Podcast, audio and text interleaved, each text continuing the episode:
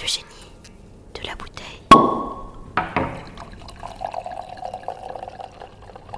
Santé.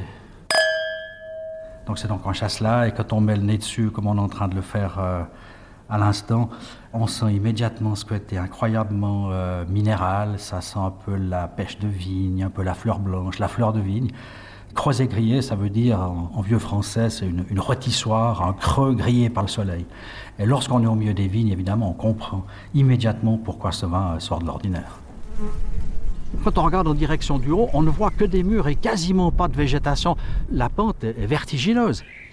Regardez ce mur devant nous, là, avec des pierres qui font euh, un mètre carré, qui doivent peser plus d'une tonne. On est dans les côtes du Rhône quand même, hein, un peu au nord des côtes du Rhône, mais quand on est dans ce vignoble, on, voit la plaine du Rhône, on, on- on sent le soleil, on est plein sud, avec des terres très maigres, très calcaires, très graveleuses, extrêmement difficiles à travailler. Le chasselas ne donne le meilleur de lui-même que lorsqu'il pousse dans des conditions difficiles. Ce domaine de 25 000 mètres a appartenu très très longtemps à la famille Churchill. Ensuite, ça a été racheté par la Tribune de Lausanne, puis ensuite par la famille T. Et en 2002, nous l'avons racheté. Tout ce que le canton de Vaud comptait de médecins, de juges, d'avocats, chacun buvait du creuset grillé, puisqu'il a appartenu à la Tribune de Lausanne, journal radical s'il en est. Tous les notables radicaux vaudois buvaient naturellement du, du du creuset grillé.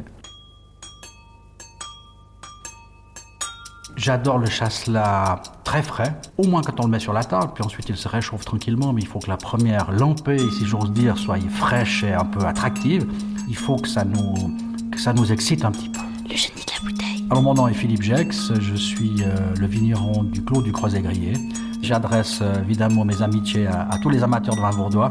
Je les encourage à boire du chasselas et je profite de ce dernier verre et de ce petit moment entre nous pour adresser encore une fois un clin d'œil à mon ami et propriétaire André Hoffman.